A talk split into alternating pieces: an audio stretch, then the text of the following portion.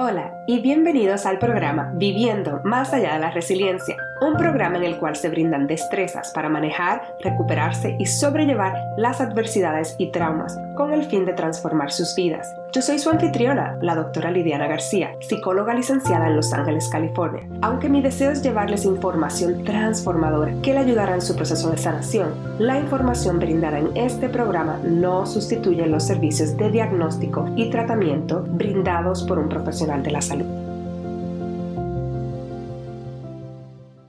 Hola, bienvenidos a todos a otro episodio de The Beyond Resilience Life, o en español Viviendo más allá de la resiliencia. En el día de hoy tengo el placer y el honor de tener a una muy buena amiga llamada Rosalía Rivera y ella es educadora en aspecto de consentimiento y nos va a hablar un poquito más de quién es ella en, varios minutitos. Y el título de hoy es sobre la importancia de enseñarles y educar a sus hijos y hijas sobre el consentimiento. Y empezando desde chiquititos, porque este season es de los primeros cinco años de vida. Así que sí, desde, el principio, la importancia de hablar sobre este tema. Así que sin seguir hablando, bienvenida, Rosalía, ¿cómo estás? Hola, mucho gusto, ¿cómo estás? Gracias por invitarme al show. Sí, estamos acá bien. Espero que allá en Canadá, ¿cómo está la temperatura? Siempre frío. Siempre frío. No, no siempre. Bueno, aquí hay seis meses de invierno, entonces es bastante largo, ya. Ok, sí. Así que siguiendo así, hablando, si nos puedes hablar un poquito más de quién eres, del trabajo que haces y qué es lo más que te gusta. Sí, bueno, yo soy una educadora del, como mencionaste, de consentimiento y también de ayudar a las personas a eh, tener más literacia, si, así se dice, literacia conocimiento, sexual, conocimiento sexual, sí, porque es parte de la enseñanza sobre el consentimiento y yo ayudo a los padres a aprender cómo educar a sus hijos sobre body safety, es básicamente cómo proteger su cuerpo, cómo entender a tener límites y el consentimiento. Muy importante. Y para las personas que estén preguntándose, ¿qué significa eso de consentimiento? ¿A qué te refieres? ¿Nos puedes hablar un poquito más? Sí, claro. El consentimiento es básicamente cómo nosotros podemos enactuar eh, los límites que tenemos sobre nuestro cuerpo. No solamente el cuerpo es eh, lo físico, emocional, mental también, pero es básicamente los límites que tenemos con otras personas y cómo eh, respetar el límite de otras personas y cómo implementar esos límites. Entonces, básicamente para los niños específicamente, es como para que ellos no solamente sepan protegerse, pero también cómo respetar los derechos y los límites de otras personas. ¿Y por qué esto es tan importante para las personas pero eso se lo enseña después, eso, son chiquitos? ¿Por qué es tan importante? Sí, es importantísimo porque los niños son los que son más vulnerables en nuestra sociedad.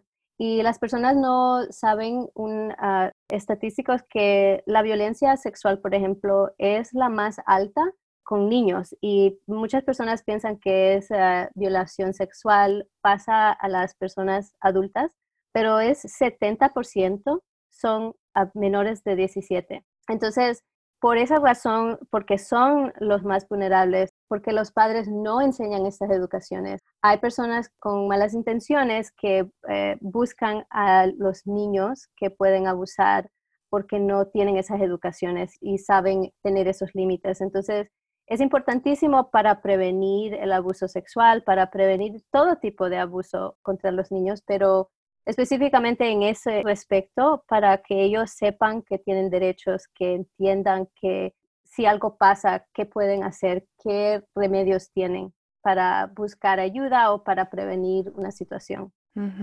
Muy importante. Y para las personas que nos están escuchando, sepan que este episodio vamos a hablar de esos temas, así que si es algo que es un tema bastante difícil para ustedes, ya saben que pueden parar aquí o escucharlo luego, pero vamos a estar hablando de los temas de abuso de prevención de eso y de los papás que pues, son sobrevivientes de esa experiencia. Así que ya se los digo para que estén advertidos. En términos de cuál es la importancia, ya nos hablaste de la vulnerabilidad y para las personas que digan, wow, pero yo no sabía que esto es así, 70% eh, es, un número bastante alto. Sí. Sí, la verdad es que porque el tema es bastante tabú, no hay mucha información que los padres buscan porque piensan, bueno, lo único que tengo que hacer es proteger a mis hijos, yo los tengo muy cerca, yo no los dejo hacer esto, no los dejo hacer lo otro. Y entonces yo sé que, yo sé dónde están, yo sé que con quién están y entonces no están protegidos. Desafortunadamente, la realidad es que a los niños los que los abusan no son personas extrañas, son las personas que conocen. Hasta 90% de los que abusan a los niños son conocidos. Son personas que han conseguido el, ¿cómo es que se dice el trust? La confianza. la confianza, sí. De la familia. La confianza, ya conocen no solo al niño, pero también a la familia. Entonces, si los padres no se educan en cómo empoderar a sus hijos, entonces los están dejando muy vulnerables a estas posibles situaciones. Y desafortunadamente es uno de los crímenes que son menos reportados, que no hay suficiente información para decir cuáles son los números verdaderos.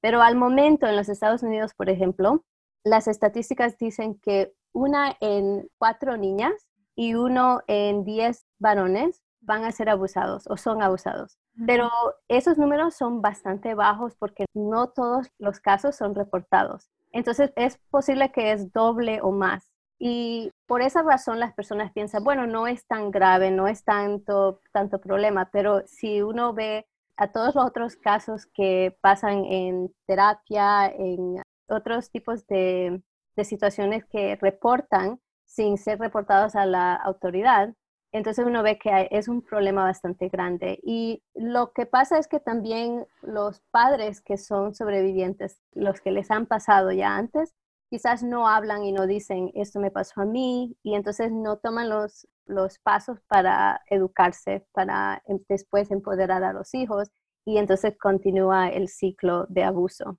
Y eso pasa muchas veces con, uno ve las estadísticas también de padres que no educan a sus hijos y son sobrevivientes, tienen cinco veces más alto chance los hijos de ser abusados que a unos que no, no son de padres sobreviviente. Mm, sí, y voy a hacer todo un season probablemente de este tema porque pienso que es muy importante hablar y por eso estoy como canalizando, ok, déjame enfocarme acá. Pero algo que quería decir era que de todos los casos que ya he atendido, que personas que han pasado por algún tipo de violencia sexual, solamente uno fue una persona extraña, como lo llamamos, o una persona que no fue de la familia.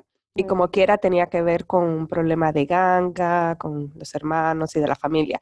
Pero todas las demás personas siempre eran hermanos, tíos, abuelos, papás, primos, primas. Y en los varones pasa mucho más común que uno. Lo, pasa es mm. que, lo pasa es que en la cultura latina lamentablemente se ve mucho como que eso es bueno o hay hasta padres y familias que en los tiempos de antes todavía incitan a eso que cuando ya tengan cierta edad lo vamos a llevar a un lugar para que aprenda, para que entonces, entonces es esa idea de, a mí me enseñaron, en mi casa eran todas mis primas, somos como 10 primas y nada más un varón. Y era esa educación de ponte la pastilla entre medio de las piernas, esa es la manera de, prevenir, o sea, es todo de que nosotros, hasta donde nosotras digamos, es donde llega, y es todas esas ideas que son dañinas porque perpetúan este tabú, perpetúan esas ideas que no funcionan. Exacto. Sí, y como le digo, por eso es que es tan importante. Estamos en una edad, un, tiempo ahora, que esas ideas que son muy anticuadas, tenemos que ser conscientes, más conscientes en qué es la educación que estamos dando a nuestros hijos o que no estamos dando, qué es lo necesario que deberíamos estar hablando, platicando, teniendo las conversaciones que van a empoderar a nuestros hijos. En verdad, saber sus derechos, número uno, y número dos, cómo ejercitar esos derechos, cómo implementar nuestros límites. Porque si uno solo lo habla y no lo implementa, entonces no es suficiente y no hay esa, eso que reenforza la educación. ¿Puedes darnos algunos ejemplos de cómo implementarlo a esa edad, desde los recién nacidos hasta los cinco años? Para los bebés es el acto simplemente de explicar a un bebé qué es lo que uno va a hacer.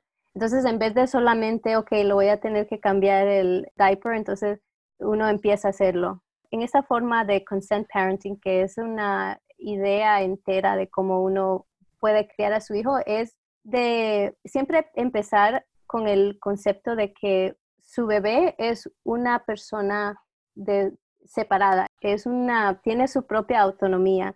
Y nosotros tenemos que respetar desde infancia que es otro cuerpo con quien estamos interactuando, interactuando. Entonces, cuando vamos a tocar al bebé, es de explicarle y decirle, ok, bebé, vamos a hacer esto, esto es lo que le estoy haciendo, esto es lo que necesito hacer. Y no es necesariamente que le está pidiendo permiso porque no le entiende, pero para empezar a establecer la comunicación, que antes de tocarlo, uno va a comunicar qué es lo que va a pasar. Y entonces ya cuando está un poco más mayor, ya que está verbal, puede entender palabras, entonces uno ya puede tener la conversación y explicar, siempre que vamos a hacer algo, le voy a pedir, usted me dice que sí o no, tiene derecho sobre su cuerpo y ya está estableciendo que siempre tiene uno mismo el derecho de su cuerpo y que no es que solo le digo, su cuerpo es suyo y ya no hay nadie que lo puede tocar, pero después el papá ya lo está manoseando y, ok, yo le voy a you know, peinar el pelo o lo que sea. Entonces es importante de pensar, siempre tiene que pedir permiso. Y para muchos padres latinos esto es como que, ¿what? ¿Cómo, que, voy a pedir permiso? ¿Cómo es eso? Sí. Ya, pero es una forma de pensar bien como progresiva, porque uno, si uno, nosotros pensamos, ¿cómo fuera si a nosotros nos pidieran cuando éramos pequeños? nos hubieran pedido permiso en vez de solo enforzar lo que un adulto pensaba que tenía que hacer conmigo. Entonces, ¿cómo sintiera yo sobre mi cuerpo, sobre mi derecho? Y no es para crear un niño que no tiene respeto con el padre. Al contrario, está enseñando cómo respetar por su propio ejemplo. Entonces, cuando yo les enseño a los padres, les explico que es una conversación, no es de dictar, es una conversación de respeto, de enseñar que es una relación saludable cuando una persona respeta el cuerpo de la otra persona. Entonces, cuando está enseñando a los niños tan pequeños, es con las cosas muy básicas. Me dejas que te peine, en vez de decir, ven acá, te tengo que peinar. Entonces, esas formas pequeñas de cambiar cómo nosotros tenemos las interacciones eso hace una diferencia tremenda y empieza a enseñar al niño que sí de verdad tiene derecho sobre su cuerpo. Y para las personas que no estén escuchando y digan, ay, pero lo que voy a estar criando es a alguien que me va a mandar, o que qué tal si no se quiere hacer el pelo, o si no quiere hacer las tareas, ya rápido pensamos que no va a portarse bien en la escuela, que tienes que hablar un poquito en términos de eso. Sí, esa es una pregunta que siempre viene porque, claro, nosotros pensamos, pues si no me hacen caso, ¿cómo hago? Pero cuando uno tiene esa conversación, es parte de un proceso entero, porque uno tiene que tener la conversación al principio, decir, ya cuando está, digamos, el niño que tenga cuatro o cinco años y entiende un poco mejor porque al principio es un poco difícil y uno dice, bueno, si no quiere que le peine y es necesario, pues tiene nudos y le tengo que peinar, ¿cómo hacemos? Pues es como le digo, necesita uno como crear un poco de más espacio en su día. Tiene que buscar, ok, ¿cómo hago para que no haya tanta prisa y que haya ese como tensión, ¿verdad? Por ejemplo, si me levanto, si los levanto, you 15 minutos antes, entonces hay un poco más tiempo para tener la negociación que ellos quizás van a decir, bueno, no me quiero peinar. Entonces puedo tener la conversación a decir, bueno, si no vas peinada, entonces vas a ir con bastantes nudos y te van a lastimar el cabello o, la cabeza. Uno les explica y entonces siempre es de dejar que ellos decidan si hay una situación que es de vida o muerte. Obviamente ahí es un caso de safety, de, de precaución que no hay negociación, ¿verdad? Uno tiene que, como padre, ver cuándo es apropiado y cuándo no. Pero si hay un momento que sí se puede tener una negociación, si van sin peinar por un día, va a ser el fin del mundo y qué es la lección que le ha dado a la niña, ¿verdad? Entonces, uno tiene que ver, medir todas esas situaciones, cada una es individual, pero al fin del día lo que les digo es que es importante más que nada de enseñarles que el cuerpo es de ellos. Eso siempre llega también con la comida. Si ellos no comen, ¿qué voy a hacer? Yo no quiero que, ¿verdad? Entonces, yo, por ejemplo, lo que hago es que les sirvo bien poco porque prefiero que ellos pidan más que que dejen, ¿verdad? Entonces, cuando uno empieza a buscar la solución a ciertas cosas, uno empieza a ver que solo es una forma diferente de pensar en cómo interactuar en vez de dictar. Y eso es lo que digo, es, es una forma de cambiar el pensar de, de, dictación a interacción y conexión, porque encuentra uno que tiene mejor conexión con sus hijos cuando cambia esa forma de educar. Y estás hablando de lo que también se le llama la crianza respetuosa, que es esa perspectiva. Y para los papás que digan, ay, pero tiene dos años y está en esa fase, que quiere toda su manera. Yo creo que es esa parte importante de si se comienza desde el principio. Y si no lo comenzó, comienza en cualquier momento. Es mejor comenzar, aunque esté grande, comenzar a que nunca hacerlo. Pero si se comienza desde infante, y luego le va enseñando que tiene y también entonces buscando maneras, otras cosas como quizás algunos límites que usted tenga de darle opciones o darle diferentes cosas, porque hay unas cosas que uno, pues hay unos límites que son, pero cómo establecerlo claro desde el principio también. Sí, y por eso es que digo, desde infancia uno puede empezar. Los, las personas piensan que tiene que esperar hasta que tiene dos años. Y interesante que a los dos años es cuando ellos quieren desarrollar su independencia. Entonces, es una etapa que los padres se pelean porque dicen es los terrible twos, pero en verdad lo que pasa es que ellos están buscando su identidad y si uno les da más espacio para explorar eso, van a tener menos resistencia. Por ejemplo, es como con los teenagers. Lo más que tiene uno tratar de controlarlos, lo más que van a revelar es similar con esa edad de dos años. Entonces, si uno tiene más negociación en vez de resistencia, ellos también ven que es posible comunicar en vez de solo gritar y pelear, ¿verdad? Entonces, ellos empiezan a entender cómo tener una mejor relación de comunicación con uno y no es tanto de quién manda, porque uno dice, bueno, no manda mi hijo, mando yo. Entonces, ya. Sí, para en general para la cultura latina se ha promovido esa importancia de que los papás son los que tienen que mandar y los hijos hacer caso. Sí, y esto es algo muy diferente, pero si volvemos a que se recuerden de cómo esto les va a ayudar, no solamente a disminuir o bajar esas estadísticas que estamos hablando, o sea, volver a enfocarnos en para qué, ¿Para qué estamos haciendo esto? Porque muchas veces uno se olvida el para qué. Estamos haciendo esto para enseñarles a no solamente darse a respetar a su cuerpo, no solamente a nivel de la parte sexual, sino de que alguien luego, o sea, que puedan utilizar su voz. Si alguien se quiere aprovechar de diferentes maneras, si está en un trabajo y alguien se quiere aprovechar de su información, de, de ser de esa confianza interna que ayuda a muchas cosas en la vida, no solamente a prevenir cosas como abuso sexual y a respetar a otras personas. Si todos los papás pensáramos así, eh, bajaran estas estadísticas porque estamos creando personas que van a respetar. Así que recordemos siempre el para qué y si estás en una casa que quizás tienes a tu mamá o a tus papás todavía contigo y te están, pero ¿qué estás haciendo? Estás criando y empiezan a utilizar, simplemente volver a recordarnos para qué, para qué lo estamos haciendo, para mantenernos. Exacto. Y Rosalía, en términos de, porque mencionaste que hablar, you know, la educación sexual, de cosas de información, es parte de esto de consentimiento. ¿Pudieras hablarnos un poquito sobre eso en términos de los años, los primeros cinco años? Sí, es importante que empecemos con lo básico, que es para esa edad, es educar qué son las partes privadas, como se dice, ¿verdad? Que no se use otras palabras para explicarlas, pero para usar los términos correctos que son anatómicos y que no haya pena en usarlos, ¿verdad? Porque son palabras igual que el oído, que el brazo, no hay de tener pena de usarlo y de educar a nuestros hijos. Porque eso también, si uno usa otras palabras, es como decirle a su hijo, esas partes de su cuerpo hay de tener pena. Entonces, en vez de decir que son, vamos a usar esta otra palabra.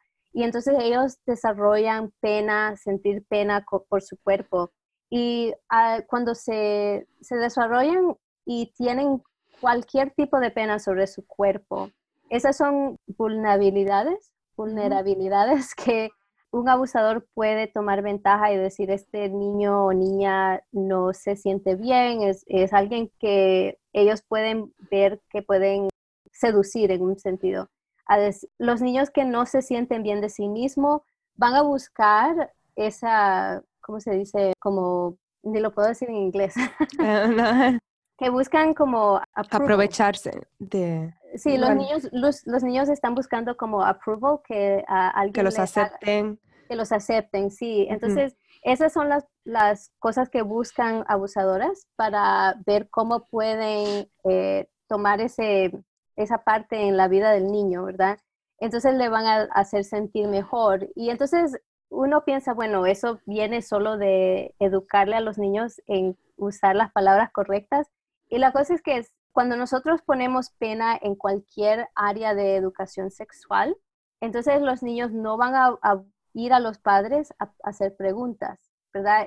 es una parte natural de nosotros como humanos de querer saber sobre la sexualidad, es parte de nuestra humanidad. Y si nosotros no educamos o tomamos el tiempo de decirle a los niños, yo le puedo explicar lo que sea que ustedes tengan preguntas, si escuchan algo en la escuela o... Y es posible que hasta los cinco años, ¿verdad? Si el niño va a la casa de un amigo, tiene un hermano, el amigo tiene un hermano más mayor y está hablando de algo que ellos no entienden o les enseña algo que ellos no entienden, entonces ellos tienen que saber que no hay pena de poder preguntarle a los padres. ¿verdad? En vez de preguntarle a, esa persona, a ese varón o a, otro adulto por pena de preguntarle a los padres. Entonces, abrir las conversaciones sobre la sexualidad es importante y con la base de explicar cosas así de, las partes privadas, después de la reproducción, ¿verdad? De cómo es que pasa en una forma que es apropiada para la edad. Entonces, no es que estamos diciendo, les va a hablar de todo, pero con con la edad apropiada, los temas apropiados, es importante poner la fundación básica de que de ahí pueda desarrollar con la edad del, niño. Sí, entonces no es tener la conversación, es tener las conversaciones a través de la edad. Exacto. Y en términos de los primeros cinco años, ¿qué piensas que es apropiado a la edad? Empezar, aparte de enseñarle y usar pene, vagina, vulva, you know, esas palabras, ¿qué otras cosas es importante aparte de anatomía? Sí, bueno, como dije también la reproducción, entonces la reproducción básica es importante, pero también además de eso, algo que los muchos padres y creo que en la comunidad latina quizás las personas que escuchen van a estar un poco alarmadas, pero al hablar sobre la masturbación, que es algo muy natural, los niños están explorando sus propios cuerpos y si ellos no entienden qué son las sensaciones que sienten, que son normales, funciones normales del cuerpo. Entonces ellos van a ser, como le digo, curiosos y preguntarle a otras personas o hacerlo en lugares que son inapropiados. Entonces es importante explicarles que es normal, que no hay problema, no hay pena, pero que es algo que tienen que hacer en privado, sin otras personas, es algo totalmente, ¿verdad? Y que no sea algo que hagan en público. Entonces, es importante, como le digo, para que ellos entiendan, uno, que es normal, que son funciones del cuerpo normal, que está bien que lo exploren, pero que lo hagan en una forma que va a ser, ¿cómo se dice? Safe, que, sea... Segura. Segura, ya. Entonces, eso, eso, eso es uno, como le digo, la reproducción. Y la, para los niños pequeños, esas son las tres fundaciones que creo que todos los padres deberían estar educando porque de ahí es cuando uno puede siempre reforzar la conversación del consentimiento. Por ejemplo, la masturbación es algo privado, que debería ser solo sin nadie más, que no sea otra, otro niño o otro adulto. Y cuando uno siempre está poniendo esa información de que los adultos, uno puede explicar hasta la sexualidad que es de adultos con adultos, que es una relación con consentimiento mm. y que no es con adulto y niño o, niño o niño, que es bien explicado que el sexo es normal, que es parte de una relación dentro de adultos que y yo tampoco no digo que es solo para reproducción, porque hay muchas personas que quieren decir eso y eso depende en sus valores y mi forma de pensar, pero yo también pienso que es importante decirles que es algo que adultos hacen por placer, pero es mucho más en los años que vienen y no ahora. Sí, sí, esto es muy importante y es un tema bastante controversial en la cultura latina, porque también entonces hay personas que quizás están escuchando y digan, pero así vamos a promover eso, y, de eso no es lo que estamos hablando, lo que estamos hablando de que esto es un proceso como quiera que va a pasar. Sé que Freud decía que después de la adolescencia era, nos convertíamos en seres sexuales, pero no, los niños comienzan a explorar desde, desde chiquititos, desde chiquititos se tocan y preguntan desde chiquititos, entonces mientras menos juicio le pongamos a esto y mientras más natural lo hagamos, menos van a estar buscando esas curiosidades afuera, en el teléfono, con las amistades, porque van a preguntarlo como quiera hasta la curiosidad. No la va, no podemos tapar. Sí, exacto, y especialmente ahora con el internet, uno dependiendo en su edad, yo crecí sin internet, ¿verdad? Entonces yo me acuerdo que el acceso a la información era mucho más limitada, pero ahora está tan disponible y nosotros pensamos que los niños no van a aprender de eso hasta mucho más adelante. Y ahora lo que sabemos es que está más y más joven. La edad normal, por ejemplo, de, de average para ver una imagen pornográfico, ahora es 8 años, de, medio de 8 a 10 años. Eso es si uno ni le ha dado un, un smartphone o acceso al Internet.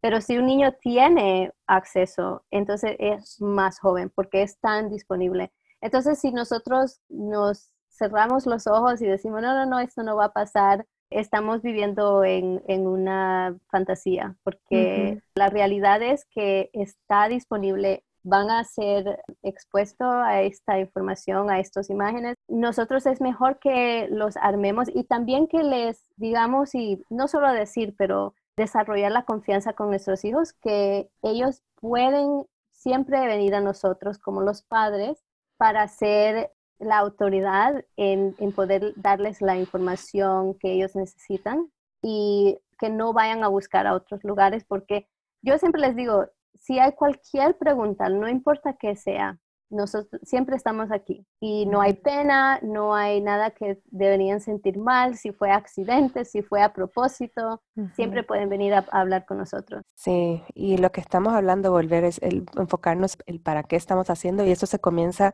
desde chiquititos, desde que usted comienza esa relación de confianza y de respeto mutuo, los niños van a sentirse con esa confianza de poder. Así que volver a recordar el, siempre el para qué, para qué estoy haciéndolo, para qué. Y podemos seguir hablando, esto es un tema que nos apasiona a las dos, como pueden ver, pero ya estamos llegando al final en términos de recomendaciones de libros o de páginas de web. ¿Qué nos puedes decir? Sí, bueno, hay una serie de libros que ahora está en español de una autora que se llama Janine Sanders y yo le puedo dar los links para eso, pero muchos de sus libros están ahora traducidos a español y muchos otros idiomas. Estoy contentísima de saber eso porque me encantan los libros en inglés y tengo muchos de ellos. Uno de ellos se llama Respeto, uh, sorry, Body Safety, Respect and Consent. Creo que ese también está en español, pero hay muchos en la colección de libros que ha escrito, todos excelentes, eh, varios de ellos sobre estos temas, incluyendo la sexualidad. Pero para, y ese no sé si está en español, pero uno que siempre recomiendo que se llama I Said No, y ese es de Kimberly King. He's been so patient, yes. I know. yeah. Ok, entonces los libros, mencionaste I Said No. Sí, entonces ese y otro que también es buenísimo para más como educación sexual o hablar sobre la, la, reproducción en una edad apropiada es creo que es para de cuatro años y más. Y se llama It's Not the Stork. Y ese es por uh, Robbie H. Harris. También otro, otra plataforma que siempre recomiendo se llama Sex Positive Families. Y ese, esa plataforma, Melissa Carnegie, quien es la fundadora, tiene mucha información excelente para los padres que sienten que esas conversaciones sobre la sexualidad son difíciles ella tiene muchas, ah, mucha información que le ayuda con eso, pero también ella está haciendo clases en mi programa, en el membership que tengo, para también ayudar a los padres sobre muchos temas, incluyendo cómo hablar con los, los niños sobre temas como la pornografía. Y háblanos un poquito más del programa que tienes. Sí, entonces este año estoy ah, haciendo un membership que uno participa cada mes, tenemos diferentes clases que eh, tocan sobre diferentes temas y adentro del programa eh, está incluido mi curso Consent 101, que es la fundación de cómo educar a sus hijos en la seguridad del cuerpo, los límites y el consentimiento.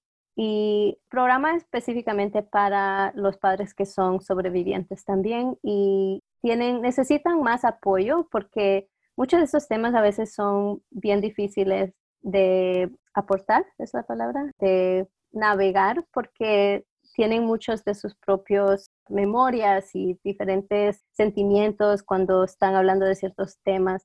Entonces, este programa es para ayudar, apoyarlos. Yo como sobreviviente entiendo muy bien qué son esos problemas en navegar esta información. Entonces les puedo ayudar con diferentes sistemas y formas de, de aprenderlo sin que sea como muy fuerte, ¿verdad? Porque hay muchos programas que enseñan esta información, pero no tienen como sensibilidad a la, experiencia de un sobreviviente. Entonces, esto es para ayudarles a navegar y para que de verdad puedan empoderar a sus familias. Eso es algo importante que clarificaste y a las personas que están escuchando que quizás digan yo no soy sobreviviente, como quiera, es súper beneficioso cuando uno lo escucha desde ese punto de vista bien gentil, bien dulce en ese sentido, como no quiero decir la palabra suave porque no es, pero más tomando en consideración todas esas sensibilidades y en vez de ser como algo bien blanco-negro, como que hay que hacerlo así, si no lo haces esto. Y es algo que me gusta mucho de cómo enseñas en términos de lo gentil, el no juicio, el, poder tomar a cualquier padre o madre donde esté y ayudarlos de ahí a seguir, no hacerlos sentir como que no hiciste esto, no hiciste aquello, porque es algo parte de que estamos rompiendo paradigmas, como nos criaron. Así que, y también tienes un podcast. Sí, el podcast, este año también estoy empezando a hacer episodios en español, entonces estoy, y el programa también eventualmente también lo voy a hacer en español, porque eh, que sea bilingüe, porque es tan importante que nuestras comunidades también sean apoyadas, ya. Sí, muchas gracias Rosalía por haber estado acá. En términos de las personas, ¿dónde te pueden conseguir? Sí, estoy en uh, consentparenting.com y en Instagram también, Consent Parenting. Estoy en Facebook. Eh, Facebook es About Consent y también tengo un grupo de Consent Parenting en Facebook, pero si no está en Facebook, también puede encontrar ahora mis videos en YouTube también. Y aquí lo voy a tener en los show notes, así que sí, para que tengan el acceso y el hyperlink. De nuevo, muchas gracias, que tengas un resto de excelente día y para todos. Y luego, gracias. Mil gracias. Gracias por escuchar el podcast Viviendo más allá de la resiliencia. Qué bueno es saber que están por aquí y espero que continúen en esta travesía y nos vemos en el próximo episodio. Si te gustó mucho este episodio, por favor recuerda darle like, review it y que lo compartas con tus amistades y familiares. Hasta la próxima.